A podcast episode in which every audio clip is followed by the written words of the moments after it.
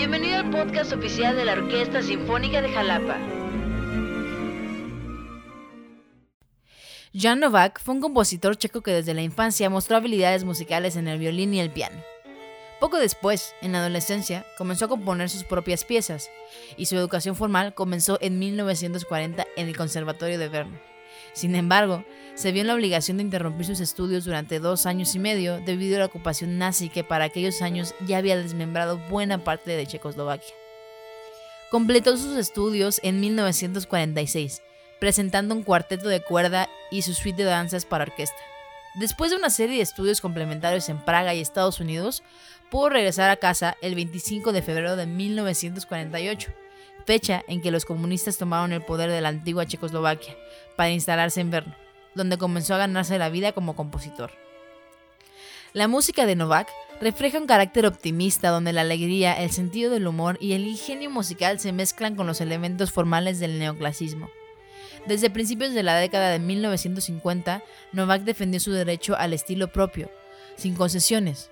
Su música estaba trastocando las opiniones de críticos y colegas que se habían adjudicado el arbitrio de las normas estéticas y dogmáticas. A menudo, su humor musical e ingenio se tomaban como burla, cinismo y provocación.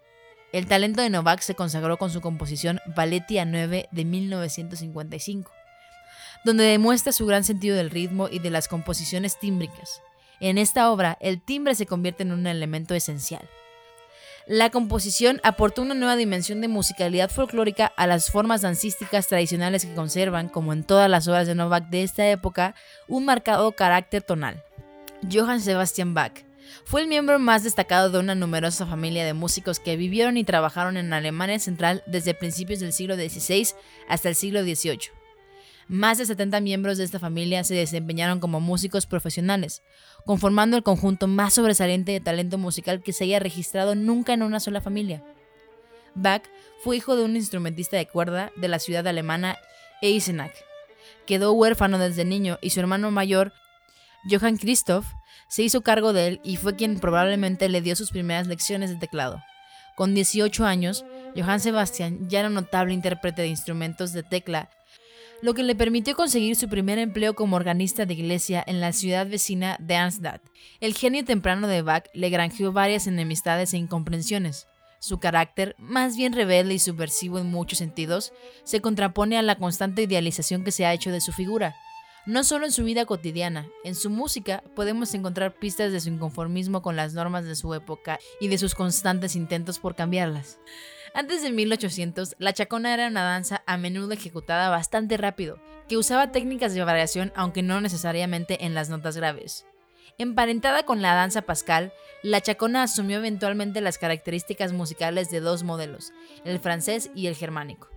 El ejemplo más virtuoso y recordado de un modelo híbrido fue el de la chacona de la partita número 2 en re menor para violín solo, VW 1004 de 1720 en una carta de Johannes Brahms a Carla Schumann, el compositor dice lo siguiente de este largo y complicado movimiento.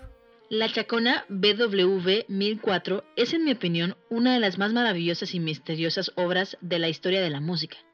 Adaptando la técnica a un pequeño instrumento, un hombre describe un completo mundo con los pensamientos más profundos y los sentimientos más poderosos. Si yo pudiese imaginarme a mí mismo escribiendo o incluso concibiendo tal obra, estoy seguro de que la excitación extrema y la tensión emocional me volverían loco. Una de las teorías, casi mito, respecto a la chacona de Bach es que la habría compuesto a la memoria de su primera esposa, María Bárbara Bach, quien había fallecido el 17 de julio de 1720. El carácter de la pieza ha hecho pensar en un lamento. Gracias a las pesquisas de algunos musicólogos, ahora sabemos que la pieza contiene melodías de corales luteranos como La muerte no puede nadie conquistar, Cristo estaba atado a la muerte, pero a través de su muerte rompió esta atadura, y De las alturas del cielo, de allí vengo. De lo que no queda duda para algunos melómanos aficionados a Bach es que su obra consuela. Su perfección y juegos sonoro matemáticos parecieran calar hondo en nuestras emociones y duelos. Dentro del cuarteto cantónico de compositores que dieron forma al clasicismo y paso al romanticismo, Haydn, Mozart, Beethoven y Schubert, el único que nació en Viena y aprovechó desde su infancia las bondades de vivir en una ciudad musical fue Franz Schubert. Al igual que Felix Mendelssohn, y Wolfgang Amadeus Mozart, Schubert fue uno de los niños prodigio más sobresalientes del ámbito musical. Los tres vivieron solo hasta la década de los 30, siendo Schubert el que murió más joven, a los 31 años. Schubert creció en un contexto de melómanos.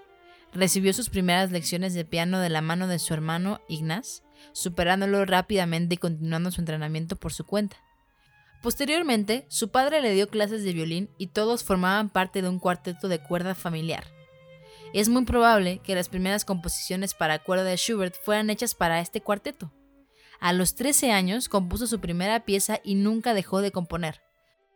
La influencia que Antonio Salieri, colega de Mozart y uno de los mejores músicos y profesores de Viena, tuvo en Schubert fue decisiva. Salieri reconoció el enorme talento de Schubert y lo aceptó como alumno privado en Viena. Schubert llegó a componer más de mil piezas, y entre ellas nueve sinfonías. 600 Lieder y mucha música de cámara. Entre sus vastos y magníficos Lieder, uno de los más importantes es El Rey Elfo, de 328, de 1815, escrito a los 18 años basándose en el poema homónimo de Goethe de 1782. Schubert llevó a la música el drama de la trágica historia y esta ayudó al compositor a establecer su bien merecida fama. Jan Swafford nos recuerda que Schubert componía sus Lieder casi en un estado de trance, muchas veces garabateados en una servilleta y llegando a crear varios de ellos en un solo día. El poema fue compuesto como parte de una balada operística titulada Die Fischling. La fuerza y terror de la historia ha llevado a muchos célebres compositores a adaptarlo.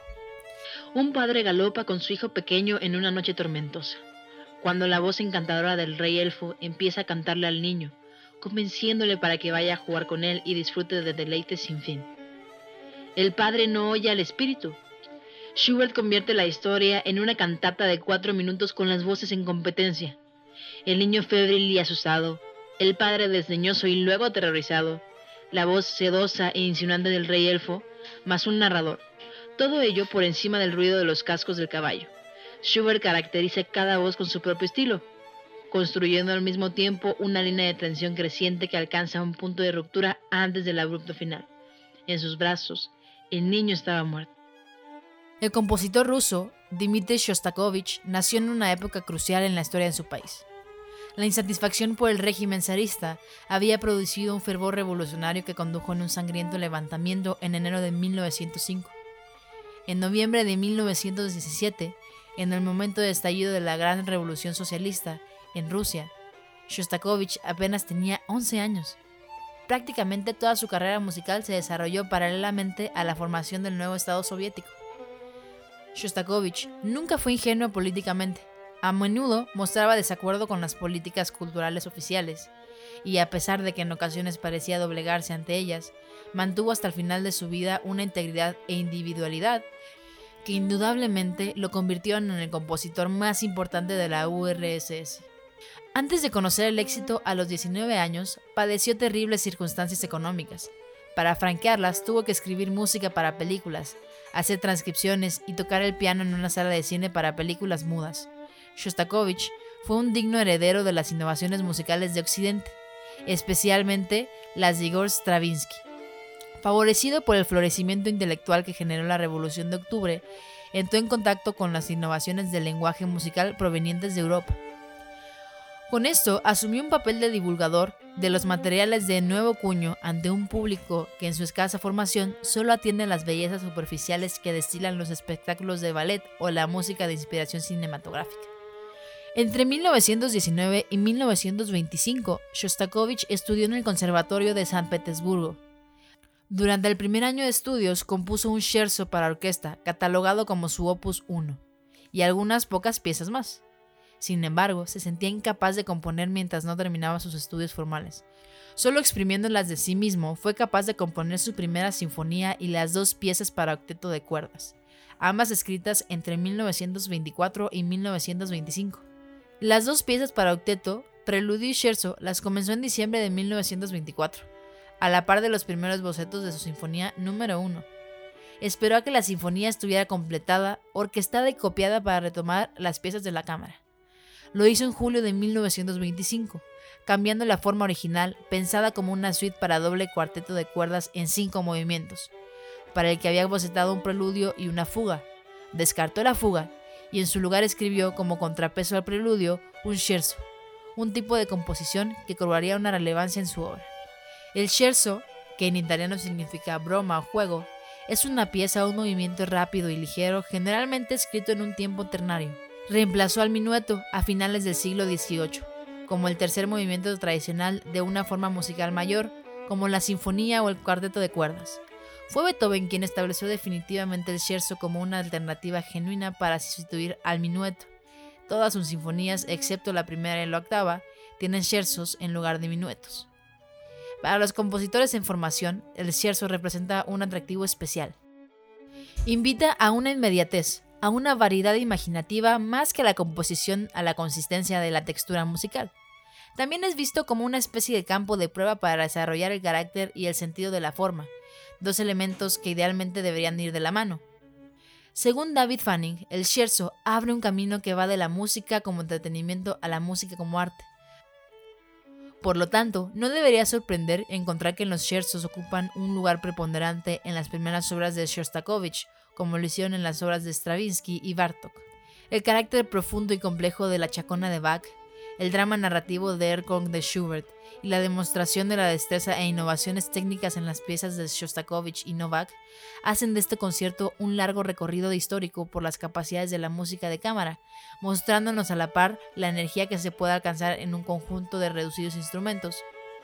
Por muy disímbolas que sean, estéticamente estas cuatro obras, su programación en conjunto incita a disfrutarlas desde el intelecto como el público de finales del siglo XVIII aprendió a escuchar y a disfrutar de los cuartetos de cuerda como una conversación inteligente. Este podcast es posible gracias a la producción de la Orquesta Sinfónica de Jalapa con guion de Axel Suárez y la voz de Paola Zacarías.